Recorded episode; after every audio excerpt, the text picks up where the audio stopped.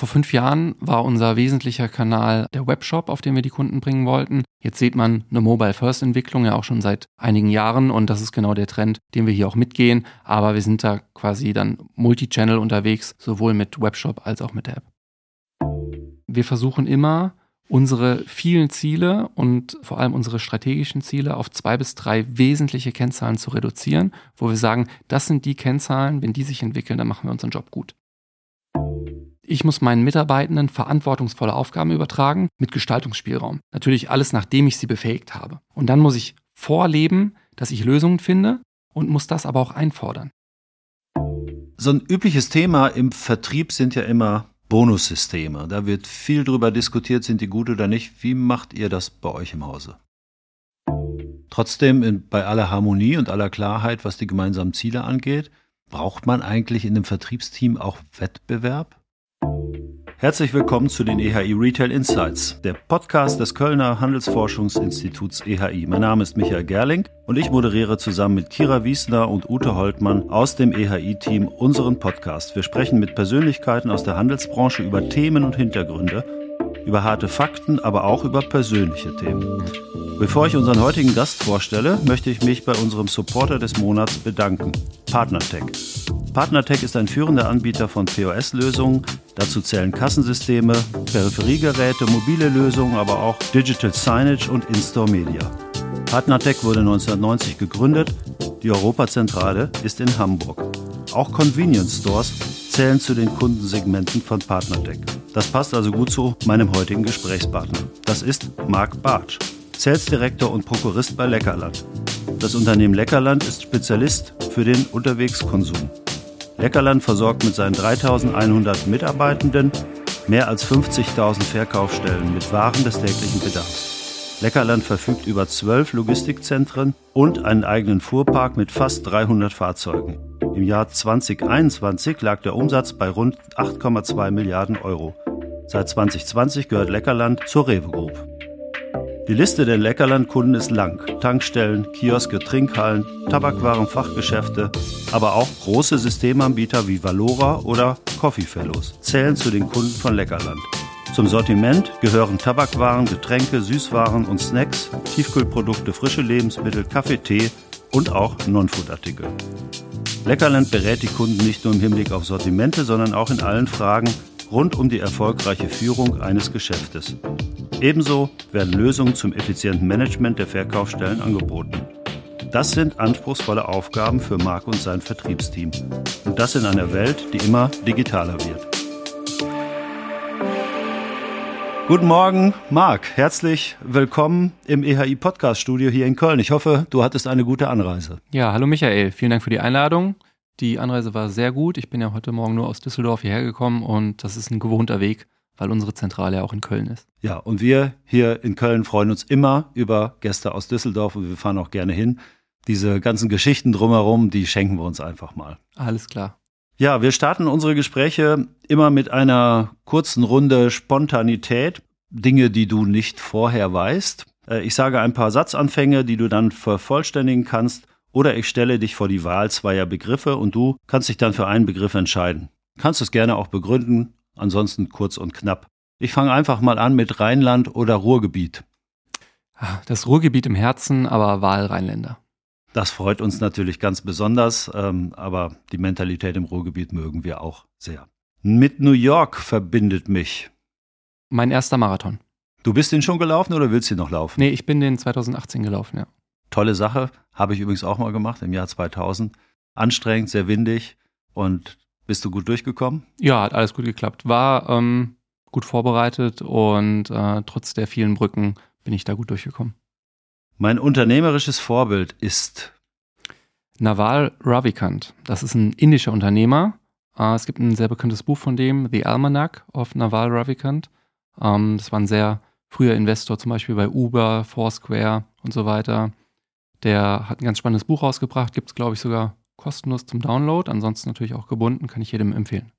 Vielen Dank, Marc. Ein toller Lesetipp. Wir stellen den Link zu dem Buch dann in die Show Notes. Weißt du noch, wie, wie du ihn entdeckt hast? Auch über eine Empfehlung.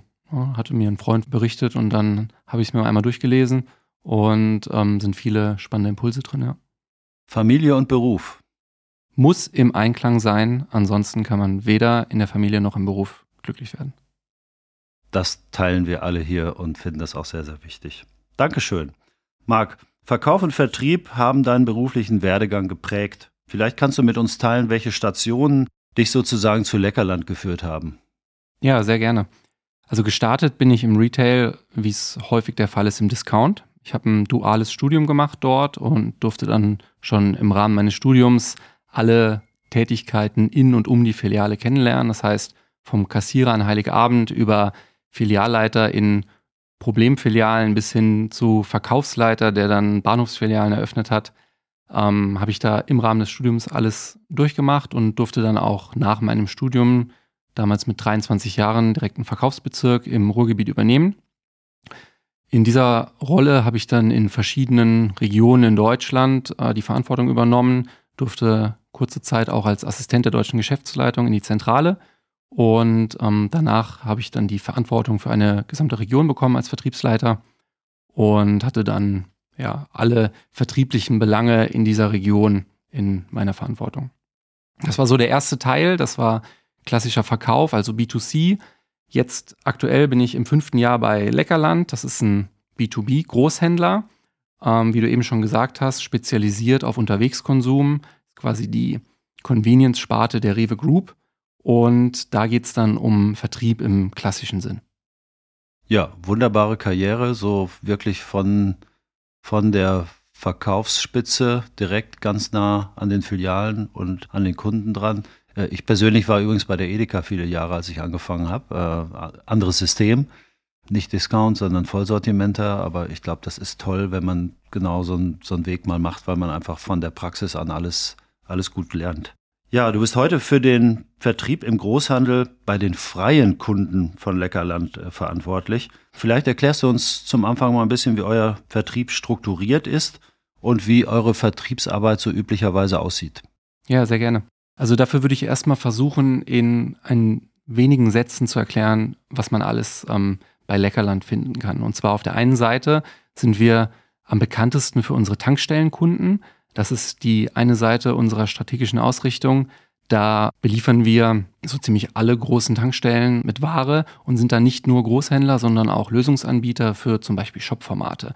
Sind da wirklich ganzheitlicher Partner. Auf der anderen Seite der strategischen Ausrichtung positionieren wir uns als klassischer Großhändler und da haben wir dann nochmal unterschiedliche Kundengruppen, die man ganz gut clustern kann in einmal Retail-Kunden, die einen Systemkopf haben, wo man auch dann den Durchgriff auf die Filiale hat, dann die von dir eben angesprochenen zum Beispiel Subways, also Organized Food Service Kunden. Und zu guter Letzt mein Verantwortungsbereich, und das sind die freien Einzelkunden, die über Deutschland verteilt einfach jemanden suchen, bei dem sie die Ware, die sie später in ihrem Kiosk, in ihrem Convenience Store oder in ihrem Tabakwarenfachgeschäft weiterverkaufen. Und genau, das ist in meinem Bereich eine klassische Vertriebsorganisation von 96 Mitarbeitern. Da haben wir einen Außendienst, wir haben ein Inside Sales Team und ähm, wir verlängern auch unsere Reichweite zu den Kunden über unsere App. Also wir sind da im B2B-Großhandel aus meiner Sicht absolute Pioniere auch, was die Digitalisierung angeht, wie wir mit unseren Kunden kommunizieren über die App. Und das ist unser vertrieblicher Ansatz da. Ja, vielen Dank, Marc. Kannst du uns vielleicht über die App noch ein bisschen erklären? Das habe ich so verstanden, das ist eine App, die von euren Kunden, also von den Kiosken und den freien Partnern eben der Leckerland äh, genutzt wird. Was sind da so für Funktionalitäten? Was machen die damit? Für uns ist wichtig, dass wir den Kunden zu jedem Zeitpunkt mit für ihn relevanten Content bespielen können, also ihn regelmäßig aktivieren können. Und ich mache jetzt mal den Vergleich, man kennt es aus dem B2C, wenn man bei Gorillas oder Flink bestellt, dann ist das eine sehr angenehme Customer Journey, dadurch die App und daran angelehnt versuchen wir ein Einkaufserlebnis für unsere B2B-Kunden ähm, herzustellen, weil diese Kunden gerade in den Kiosken und Convenience Stores agieren häufig auch wie ein Kunde, der sonst B2C ist. Bedeutet alles rund um den Warenfluss, um die Reklamation, alle transaktionalen Themen äh, digitalisieren wir da und machen es dem Kunden einfach, so ein Tool zu haben, mit dem er auch seinen Shopbetrieb steuert, dass er zu jedem Zeitpunkt in seiner Hosentasche hat und mit dem man mit uns interagieren kann. Das heißt, auch die ganzen Bestellungen, die gemacht werden, ja. laufen quasi alle über die App. Gibt es trotzdem noch eine telefonische Bestellannahme und gibt's, kann man auch noch Fax schicken? Ja, also man muss sagen, ähm, wenn ich jetzt mal fünf Jahre zurückschaue, hatten wir noch einen sehr signifikanten Anteil an Bestellungen, die zum Beispiel über Fax oder über andere analoge Wege reingekommen sind. Da haben wir auch schon losgelöst von der App-Entwicklung viel Energie reingesteckt, um diese Bestelleingänge und auch den Eingang der Reklamation zu digitalisieren. Es gibt immer noch auch analoge Bestellungen. Das werden immer weniger. Das merkt man einfach, dass die Kunden auch von sich aus immer digitaler werden. Und je besser unsere digitale Lösung ist, desto einfacher fällt es ihnen natürlich auch, das alles digital zu machen. Du hast fünf Jahre zurückgeschaut. War das der Zeitpunkt, wo ihr dann die App auch eingeführt habt? Vor fünf Jahren war unser wesentlicher Kanal ähm, der Webshop, auf den wir die Kunden bringen wollten. Jetzt sieht man eine Mobile-First-Entwicklung ja auch schon seit einigen Jahren und das ist genau der Trend, den wir hier auch mitgehen. Aber wir sind da quasi dann Multi-Channel unterwegs, sowohl mit Webshop als auch mit der App. Ja, super spannend. Also bei meinem letzten Podcast hatte ich hier das Modehaus Schröder aus Haselünne im Emsland und äh, die hatten auch eine App für ihre Kunden entwickelt und waren auch total begeistert, ne, wie gut das auch angenommen wird. Und das schließt sich sozusagen jetzt auf einer anderen Ebene mit anderen Themen da direkt an. Ja, vielen Dank. Ja, vielleicht wenn du als sozusagen Kanalverantwortlicher, kann man ja sagen, im Bereich der freien Kunden mal ein bisschen beschreibst, was ist denn so dein Arbeitsgebiet? Was, was tut ihr da im Vertrieb? Ja, also wenn ich über meine Rolle als Kanalverantwortlicher spreche, dann ist es natürlich sage ich mal ganz einfach gesagt, im Wesentlichen geht es darum, dass ich nur die Mitarbeiter in meinem Bereich habe, die den Anspruch haben, der oder die Beste zu sein in dem, was sie tun. Ja, das ist jetzt schön gesagt, das stimmt auch. Nichtsdestotrotz ist es noch nicht so ein richtig konkreter Tipp oder eine konkrete Beschreibung. Wenn man jetzt etwas konkreter wird, dann geht es darum, dass meine Führungskräfte und ich gemeinsam entscheiden, mit welchen Maßnahmen wir auf die Strategie des Unternehmens und auf den Erfolg des Unternehmens den größten Hebel haben. Das heißt, wir schauen, worauf konzentrieren wir uns, um auf das, was wir erreichen wollen, mit unserer Vertriebsmannschaft den größten Hebel zu haben. Zusätzlich ist es auch meine Rolle, einfach die Weiterentwicklung des Kanals zu treiben. Da geht es insbesondere um solche Themen wie Digitalisierung, was wir gerade schon angesprochen haben. Das ist ein absolutes Kernthema. Aber auch die Entwicklung im Wettbewerb, die Veränderung der Kundenbedürfnisse und ähm, auch die generelle Marktentwicklung zu beobachten und als Schnittstelle zu den Fachabteilungen dafür zu sorgen, dass wir da einfach der beste Partner sind für die Kunden, die wir erreichen wollen und einfach ein optimales Angebot haben. Super. Ich muss noch mal etwas nachfragen zum Verständnis. Also das, das, das eine, der eine Bereich habe ich definitiv verstanden. Also die Kunden, die man hat, ne, die optimal zu unterstützen, beraten, weiterzuentwickeln, dass die Kunden gute Geschäfte machen können. Ähm, gleichzeitig das Thema Neukundengewinnung, ist, ist das auch euer Job?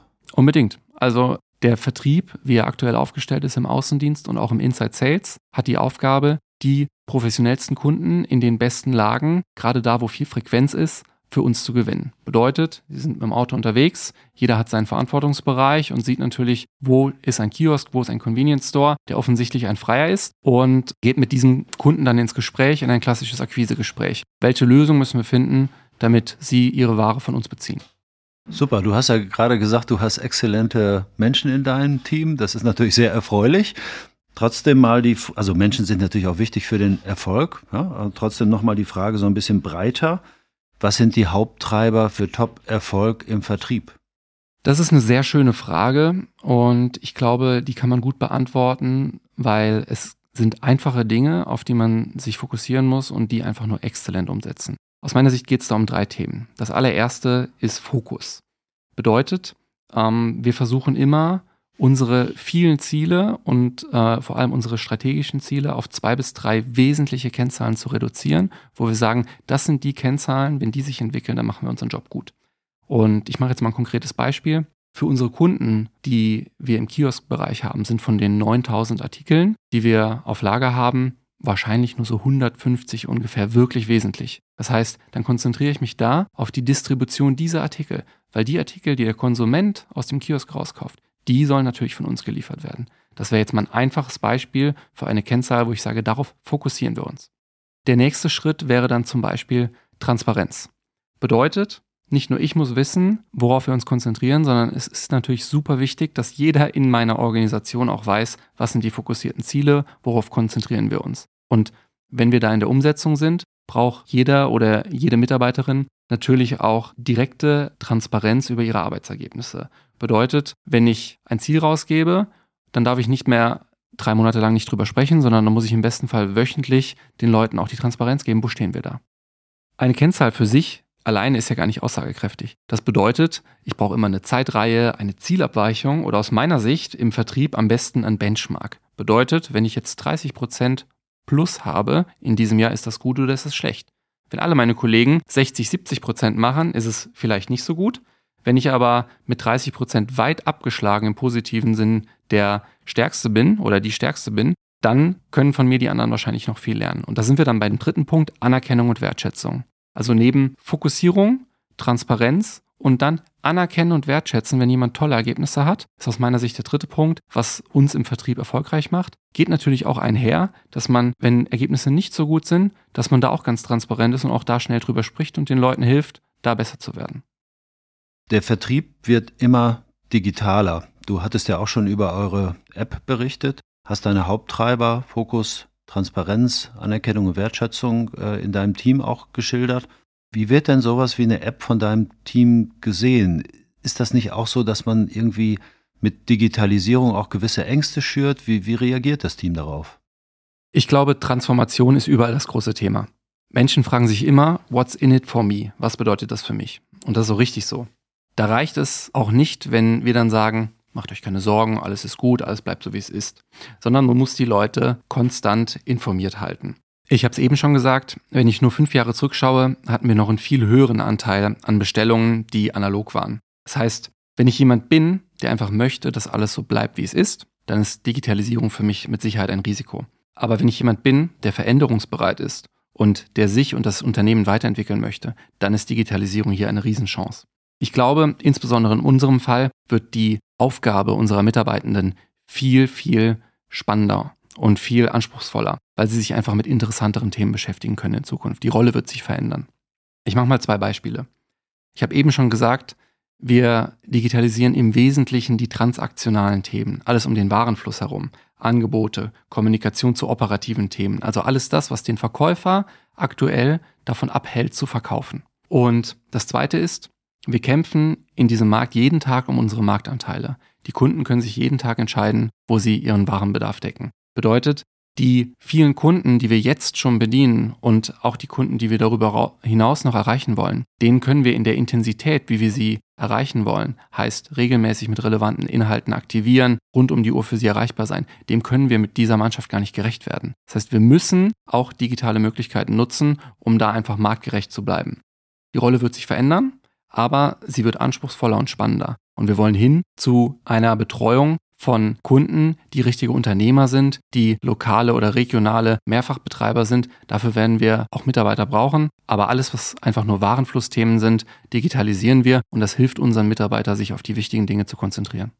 Ja, vielen Dank. Für mich macht das jetzt auch sehr klar, warum du diese Haupttreiber des Erfolges genannt hast. Ja, Fokus, Transparenz, Anerkennung, ja, gerade wenn man Veränderungsprozesse hat, ist das natürlich genau wichtig, ne? dass man weiß, wo will man denn hin und was sind, was sind unsere Hauptthemen, wie funktioniert es und toll, ihr macht es gut, Leute, ja, also äh, sehr, sehr schön.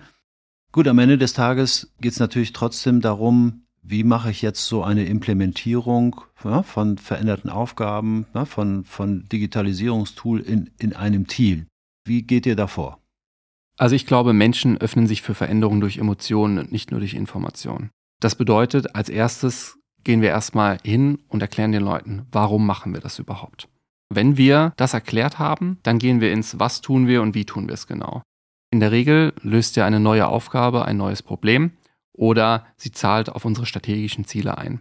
Das bedeutet, wenn wir eine neue Aufgabe haben, also wenn sich jetzt in der Rolle des Mitarbeiters etwas verändert oder sich ein neuer Schwerpunkt bildet, dann beteiligen wir die Teams immer an der Findung einer Lösung.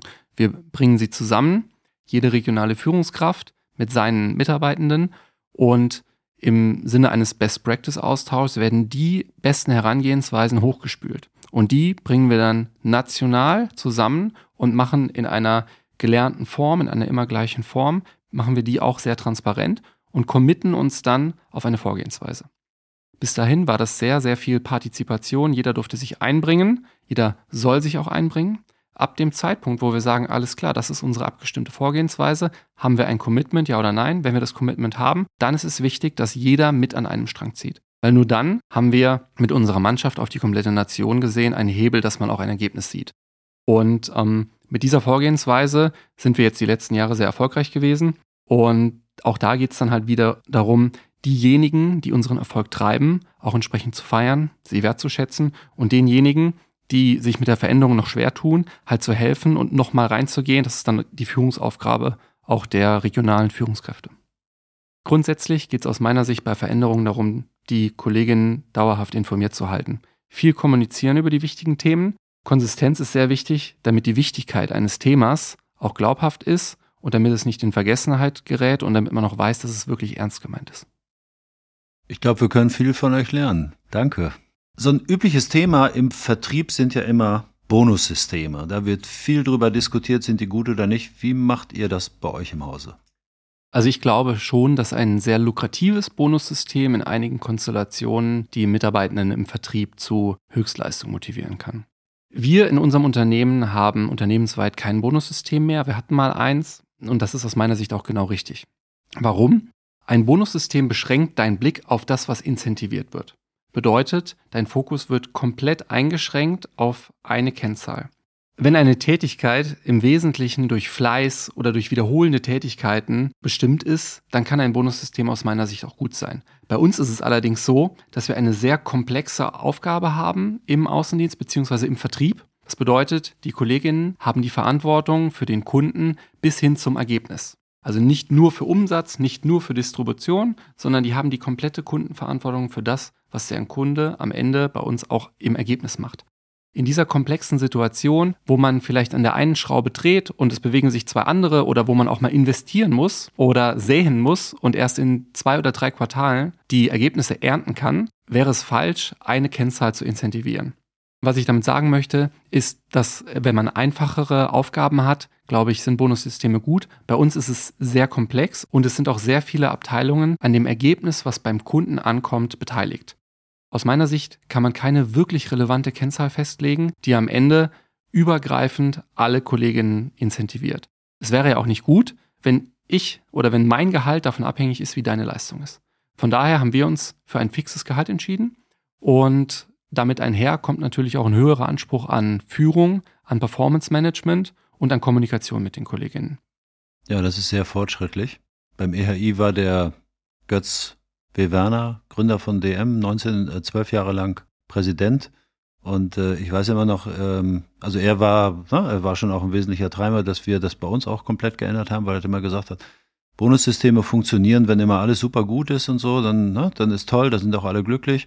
Aber dann gibt's halt Situationen, sag mal, da gibt's einen Krieg oder eine Corona-Pandemie und dann werden Bonussysteme zu Malus-Systemen. Und dann kann manchmal die ganze Welt zusammenbrechen. Ja? Also er, er war da auch wirklich ganz klar der Meinung und hat gesagt, das kann man mit Bonussystemen kann man nicht gut, kann man nicht gut steuern. Ja, so, also Bemerkung. Ich habe auch in den letzten Jahren festgestellt, dass wir, wir hatten, als wir noch ein Bonussystem haben, haben wir uns immer auf drei Kennzahlen festgelegt und man sieht einfach, wie ein überdurchschnittlicher Teil der Zeit auf diese drei Kennzahlen verwendet wird, die aber gar nicht im, am Ende das sind, was das Gesamtunternehmen weiterbringt.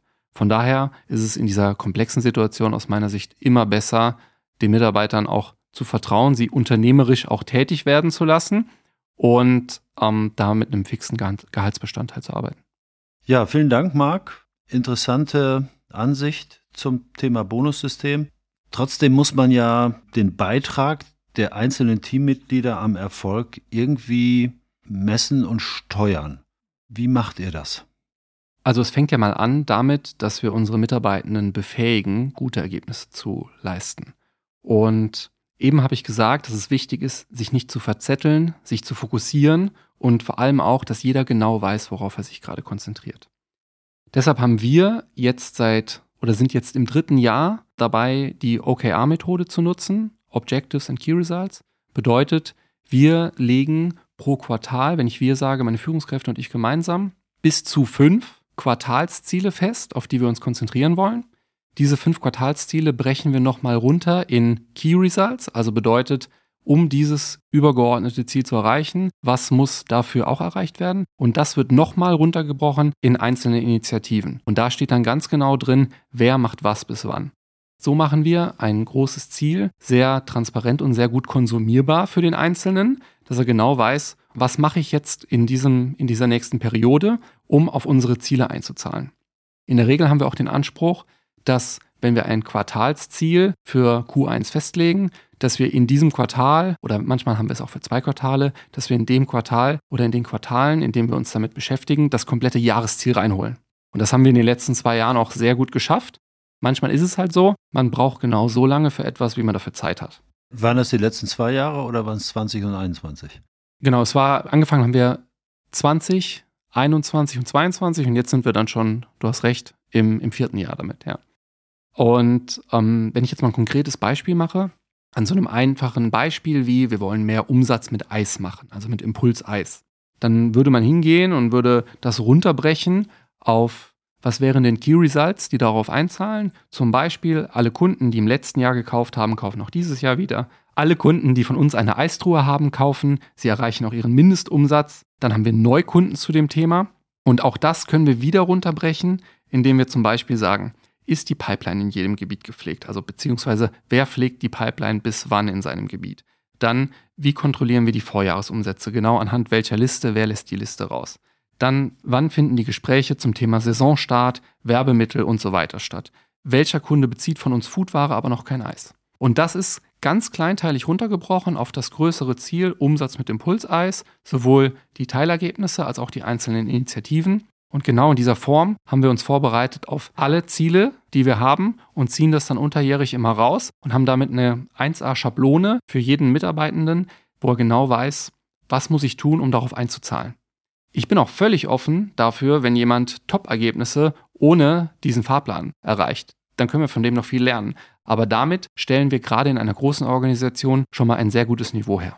Das zahlt ja auch genau auf das Thema Fokus ein, was du vorhin genannt hast, ja, dass man einfach vollkommen klar und harmonisch ist in dem, was man erreichen will. Ja, und dann den Beitrag des Einzelnen eben klar auch festzulegen. Ja. Trotzdem, in, bei aller Harmonie und aller Klarheit, was die gemeinsamen Ziele angeht, braucht man eigentlich in einem Vertriebsteam auch Wettbewerb?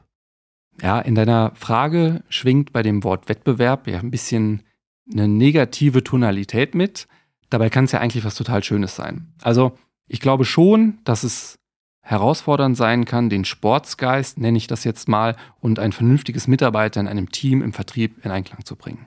Das ist nicht ganz einfach. Gerade in kleinen Teams kann es noch sehr gut funktionieren, wenn sich jeder kennt. Dann hat man diesen, diesem Sportsgeist auch immer ein bisschen Spaß dabei und versucht, da versucht jeder oder jede ein bisschen die Beste zu sein.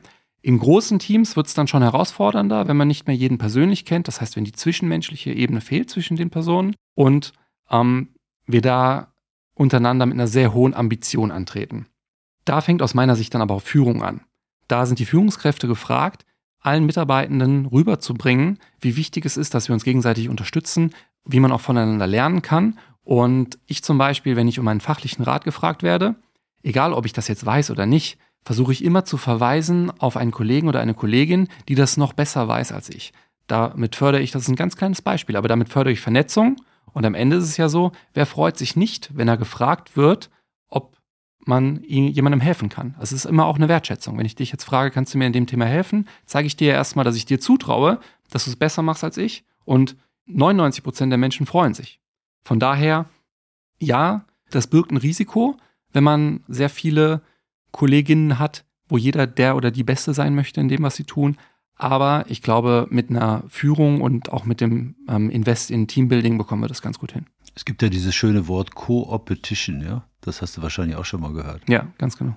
In einem großen Unternehmen ist ja mal die Frage, kann man da auch die einzelnen Teammitglieder zu Unternehmertum bringen? Wie kann man das schaffen?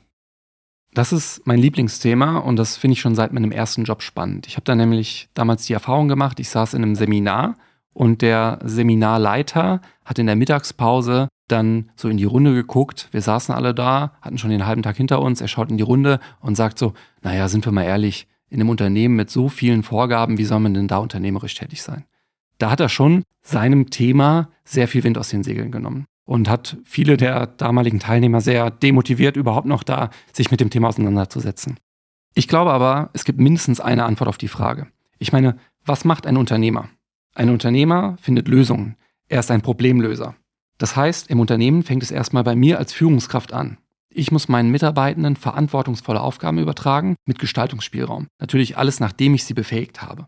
Und dann muss ich vorleben, dass ich Lösungen finde und muss das aber auch einfordern. Was ich häufig feststelle in Unternehmen ist, man überträgt eine Aufgabe und ab der ersten Hürde kommen die Mitarbeitenden dann zurück und wollen mir das Problem wieder präsentieren. So nach dem Motto Monkey Management, mir wird der Affe wieder zurück auf die Schulter gesetzt. Und genau diese Vorgehensweise dürfen wir nicht zulassen. Bedeutet, zu dem Zeitpunkt möchte ich dann wissen, was hast du denn schon alles unternommen? Wie bist du denn zu deiner Entscheidung gekommen? Was hält dich davon ab, weitere Optionen zu prüfen? Und wie kann ich dich unterstützen? Ich würde dich gerne unterstützen, aber ich kann es nicht mehr übernehmen. Heißt, da dann quasi auch einzufordern, dass eigenverantwortlich eine Lösung gefunden wird. Und gleichzeitig ist Unternehmertum für mich ein Mindset-Thema. Ich mache jetzt mal ein konkretes Beispiel.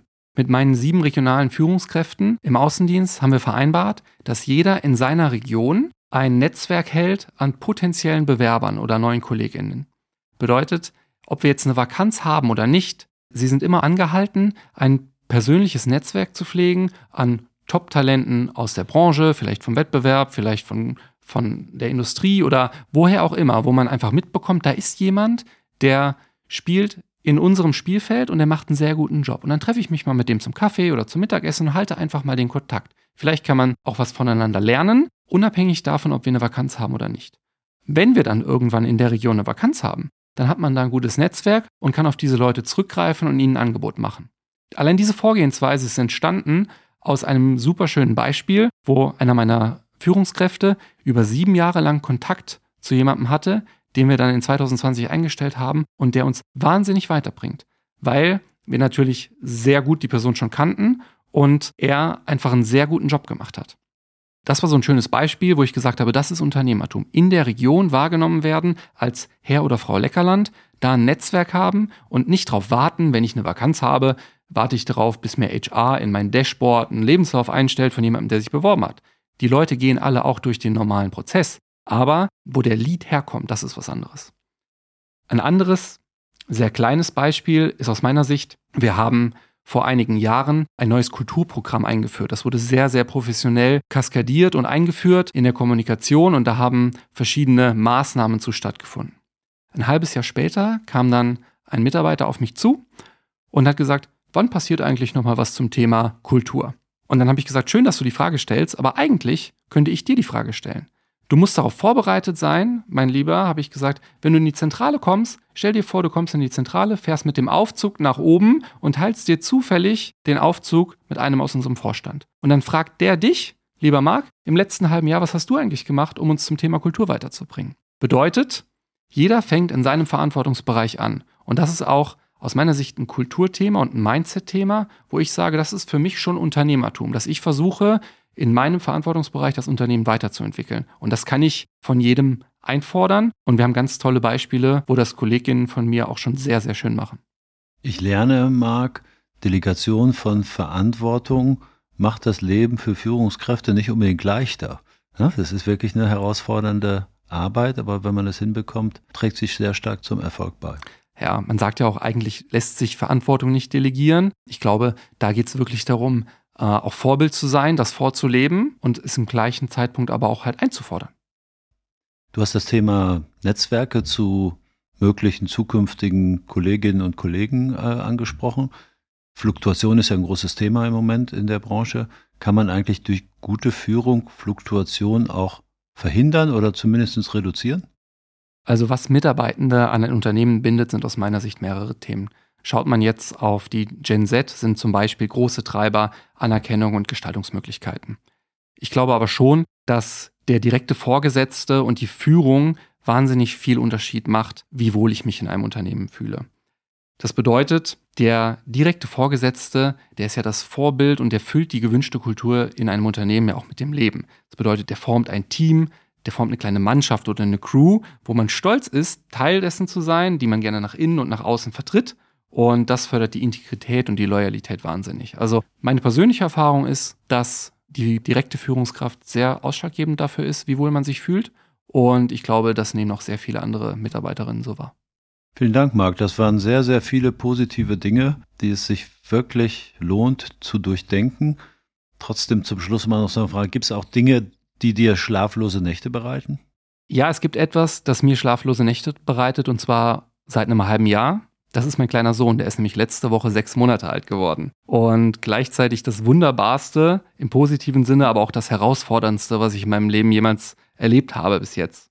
Das hat mir nochmal gezeigt, eine Sache, die man eigentlich weiß, aber die man sich immer wieder bewusst machen sollte. Und zwar, dass Familie, Freunde und Gesundheit absolute Prioritäten im Leben sind. Bedeutet auch, dass man sich in der restlichen Zeit mit etwas beschäftigen sollte, das Spaß macht. Also, wir stellen noch ein bei Leckerland. Schaut auf unsere Karriereseite oder schreibt mir auf LinkedIn. Wir haben viele sehr spannende und unternehmerische Tätigkeiten bei uns. Marc, die Botschaft ist angekommen. Vielen herzlichen Dank, dass du heute bei uns warst. Vielen Dank, Michael. Das war Folge 55 der EHI Retail Insights. Wir sprechen in unserem Podcast jeden Monat mit Händlern, Dienstleistern und forschenden Kolleginnen über aktuelle Projekte und Studienergebnisse.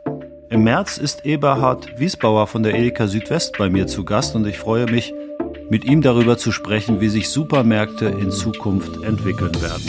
Am besten ihr abonniert unseren Podcast und verpasst keine Folge mehr. Herzliche Grüße aus Köln.